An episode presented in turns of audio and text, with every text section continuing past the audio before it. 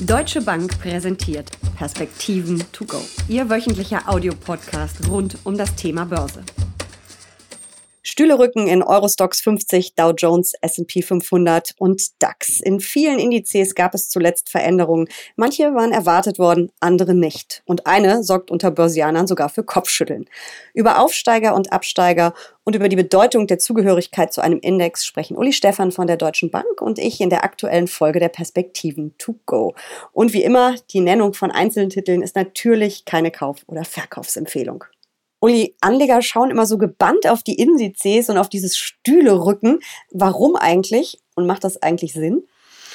Ja, das ist eine sehr gute Frage. Die Indizes äh, sollen dann immer äh, einem sozusagen die Stimmung an den Börsen vermitteln, vielleicht sogar der Wirtschaft. Äh, und ich glaube, mit diesen Aussagen muss man vorsichtig sein, denn die Indizes sind sehr unterschiedlich berechnet, auch sehr unterschiedlich zusammengesetzt. Und deswegen lohnt es sich, ein tiefer damit zu beschäftigen und wirklich zu gucken, was treibt denn diese Indizes? Wie sind sie denn zusammengesetzt? Was sind denn die Schwergewichte? Was sind auch möglicherweise die Änderungen in den einzelnen Indizes, wie werden die beschlossen.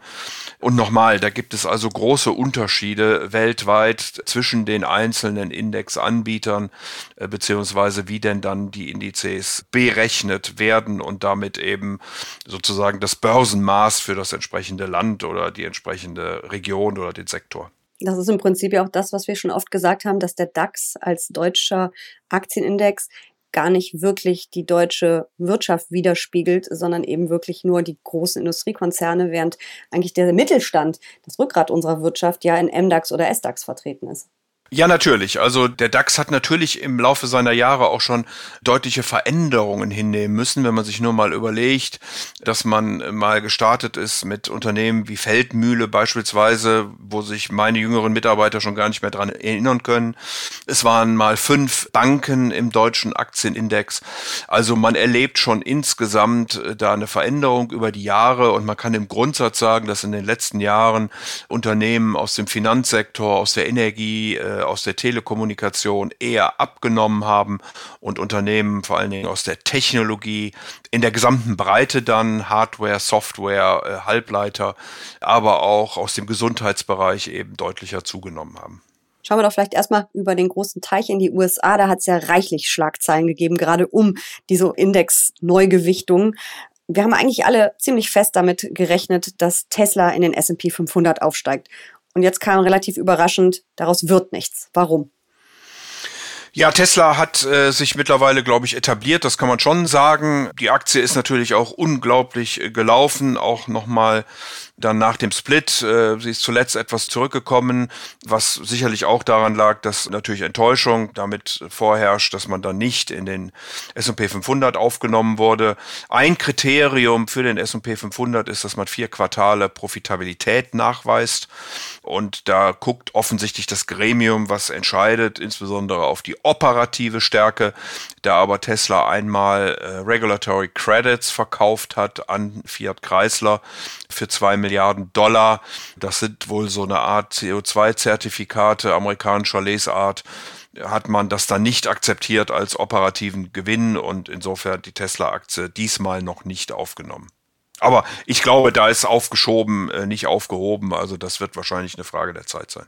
Und wie du ja gerade schon gesagt hast, der Aktie ist das nicht besonders gut bekommen. Sie ist reichlich äh, zurückgekommen, aber auch davon wird sie sich ja eventuell wieder erholen. Sie hat natürlich auch im Vorfeld ganz gewaltig äh, zugelegt. Also ich darf nur noch mal dran erinnern, am 11. August stand die Aktie bei 275 äh, und hat dann in der Spitze eben zugelegt bis auf quasi 500 Dollar.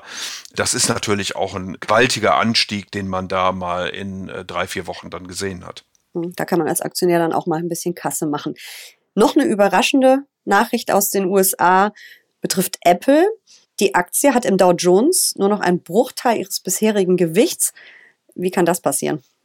Ja, weil der Dow Jones sicherlich einer der ältesten Indizes, Aktienindizes ist, aber eben nicht nach Marktkapitalisierung, sondern nach Preis gewichtet ist.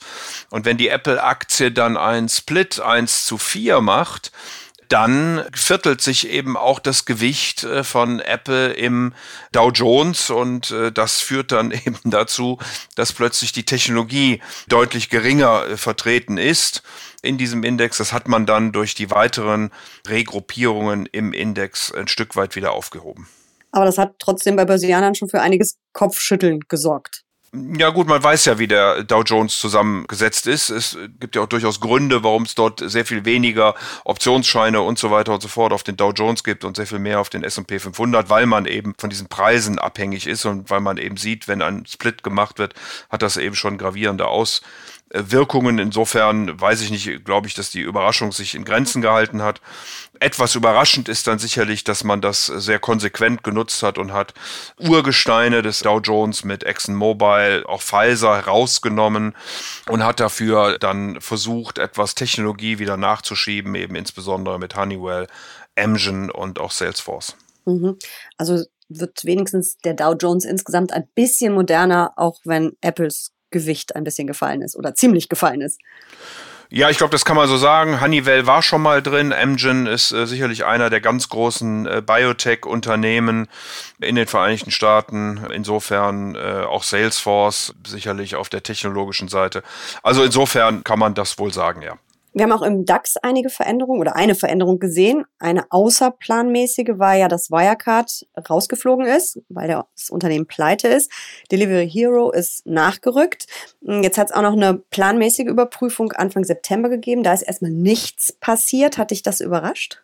Nee, nicht wirklich. Also man versucht, glaube ich, da auch ruhige Hand walten zu lassen. Es kommt ja immer auf Liquidität, auf äh, Free Float an und auf die Marktkapitalisierung. Einer der Kandidaten war ja Kiagen. Hier hatte es einen Übernahmeversuch von Thermo Fisher gegeben. Und insofern war man da, glaube ich, für eine Minute mal etwas zurückhaltend und hat es dann bei den Änderungen, die es jetzt gegeben hat, zuerst mal belassen. Aber in der zweiten Reihe haben wir ja ein bisschen was gesehen. Shop Apotheke und äh, Wacker Chemie schaffen den Sprung in den kleineren MDAX. Zwei andere Unternehmen müssen weichen. Neben RTL ist das auch Rocket Internet und da gibt es ja auch wirklich triftige Gründe für. Ja, hier war, äh, und das unterscheidet uns dann auch ein Stück weit von den USA, wo eben Committees entscheiden, wie sie denn damit umgehen. Natürlich auch datenbasiert, will das jetzt gar nicht hier sagen, dass das nur weiche Faktoren sind, aber es sind eben mehr weiche Faktoren in den USA als in Deutschland. Äh, hier gehen wir streng mathematisch vor, gucken eben nach, wie gesagt, Liquidität, Free Float, Marktkapitalisierung.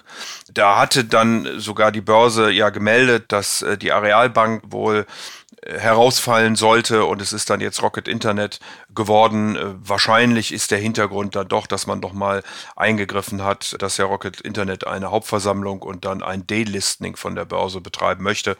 Insofern hätte ja, sollte das erfolgreich sein, wofür viel spricht, dann zur nächsten Umstrukturierung des Index geführt und ich glaube, das wollte man sich dann ersparen. Und dann haben wir noch den Eurostox 50. Auch da hat es Veränderungen gegeben. Mehr Wachstumsaktien, sprich Growth und weniger Value. Ist das ein Trend, den du in allen Indizes beobachtest? Ja, ich glaube, im Grundsatz kann man das äh, schon sagen. Also wenn man sich auch die Entwicklung der letzten Jahrzehnte anguckt, äh, dann waren es mal die Banken, die ganz hoch kapitalisiert und ganz viel Gewicht in den Indizes einnahmen. Dann waren es mal die Ölgesellschaften, dann waren es mal die Autos. Äh, mittlerweile sind es eben deutlich stärker die Technologie und die Healthcare-Firmen. Das ist, glaube ich, ein grundsätzlicher Trend. Ob der ewig anhalten wird, hätte ich mal meine Zweifel dran. Mal gucken, was dann als nächstes kommt. Aber im Moment ist das so, wird wahrscheinlich wahrscheinlich auch noch eine Zeit lang anhalten. Man denke nur an Medikamente, Impfungen Richtung Covid-19 oder auch natürlich all das, was wir auf der technologischen äh, Seite noch zu erwarten haben. Also deswegen ist das keine wirkliche Überraschung. Ich fand schon äh, erstaunlich, wen man da, also wenn man sich die einzelnen Namen dann anguckt, die aus dem Eurostox 50 herausgefallen sind, dann sind das da durchaus prominente Aktien mit Fresenius, Orange, der Societel General, Banco Bilbao, Vicenta Argentina und der Telefonica. Da sind dann ein paar reingekommen, da muss man also erstmal gucken, wer ist es denn? Wenn ich hier nur an Kearney denke, einen finnischen Aufzug- und Rolltreppenhersteller, äh, weiß ich jetzt auch nicht, ob man da technologisch dann, aber da will ich gar nicht zu viel sagen, will auch dem Unternehmen da nicht zu nahe treten. Ähm, Vonovia ist aufgerückt, Prosus, äh, ein Unternehmen, in das Napster aus Südafrika seine Tencent-Beteiligung reingegeben hat, äh, die wohl auch an Delivery Hero noch etwas hängen und Zahlungs Dienstleister, Adyen, also das sind die, die dort aufgenommen worden sind mit Pernod Ricard. Also ähm, ich würde sagen, durchaus gemischt, aber sicherlich mit einem größeren Fokus in Richtung Technologie. Wie wichtig ist das für ein Unternehmen, in einem Auswahlindex notiert zu sein? Naja, wie ich das gesagt habe, es gibt dann eben auf die einzelnen Indizes durchaus wieder äh, in Anführungsstrichen Derivate, also irgendwelche ETFs, äh, Optionsscheine und so weiter und so fort. Die werden dann gehandelt. Oft müssen dann äh, oder werden dann von den Banken die Aktien wiederum als äh, Absicherung gehalten. Sie gelten dann auch als Benchmark, äh, diese Indizes, und auch dann orientiert man sich natürlich daran und hat dann gewisse Über- oder Untergewichte. Also äh, das ist schon nicht ganz unerheblich. Äh, es kommt natürlich immer auf den Index am Ende an. Ich habe mal irgendwo gelesen, es gibt mittlerweile deutlich mehr Indizes insgesamt weltweit als Aktien. Verrückt. Ja, weil natürlich verschiedene äh, Provider oder Hersteller, äh, Berechnungsagenturen, dann Indizes in ganz unterschiedlicher Zusammenstellung berechnen. Äh, mal ist es, oder die typischerweise ist eben die Marktkapitalisierung. Da gibt es ja diese ganzen Smart-Indizes, wo man dann auf andere Kriterien geht als die Marktkapitalisierung. Sektoren mit Einschlüssen, Ausschlüssen, jetzt äh, sicherlich auch mit der ganzen Entwicklung der Nachhaltigkeit. Also da lohnt es sich schon, einen genaueren Blick hinzuwerfen, wie wir das ja am Anfang gesagt haben, in was investiert man man denn da wirklich, wenn man einen solchen Index erwirbt? Wenn ich mir jetzt die Schlagzeilen der letzten Wochen angucke, die ganzen Pressemitteilungen zu eben Aufsteigern und Absteigern, was mache ich denn als Anlegerin mit diesen Informationen? Muss ich da überhaupt drauf reagieren ähm, oder sollte das meine Anlageentscheidung, meine Anlagestrategie eigentlich gar nicht so stark beeinflussen?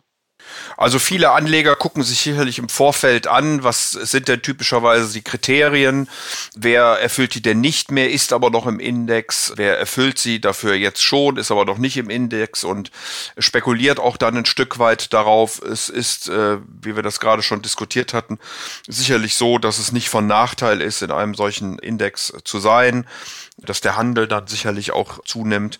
Also insofern würde ich es nicht überbewerten. Wenn man ein gutes Unternehmen mit einem guten Geschäftsmodell hat, äh, muss es auch nicht unbedingt im Index sein. Aber ich glaube, Nachteile ergeben sich daraus auch nicht unbedingt, wenn man eben in einem solchen Index vertreten ist und damit einfach mehr Visibilität am Markt erlangt. Und auf jeden Fall ist es immer wieder spannend, wenn diese Daten anstehen, wenn es heißt, jetzt wird überprüft. Wir werden da sicherlich in einigen Monaten wieder drauf schauen. Bis dahin, vielen Dank für diese Perspektiven. To go. Sehr gern.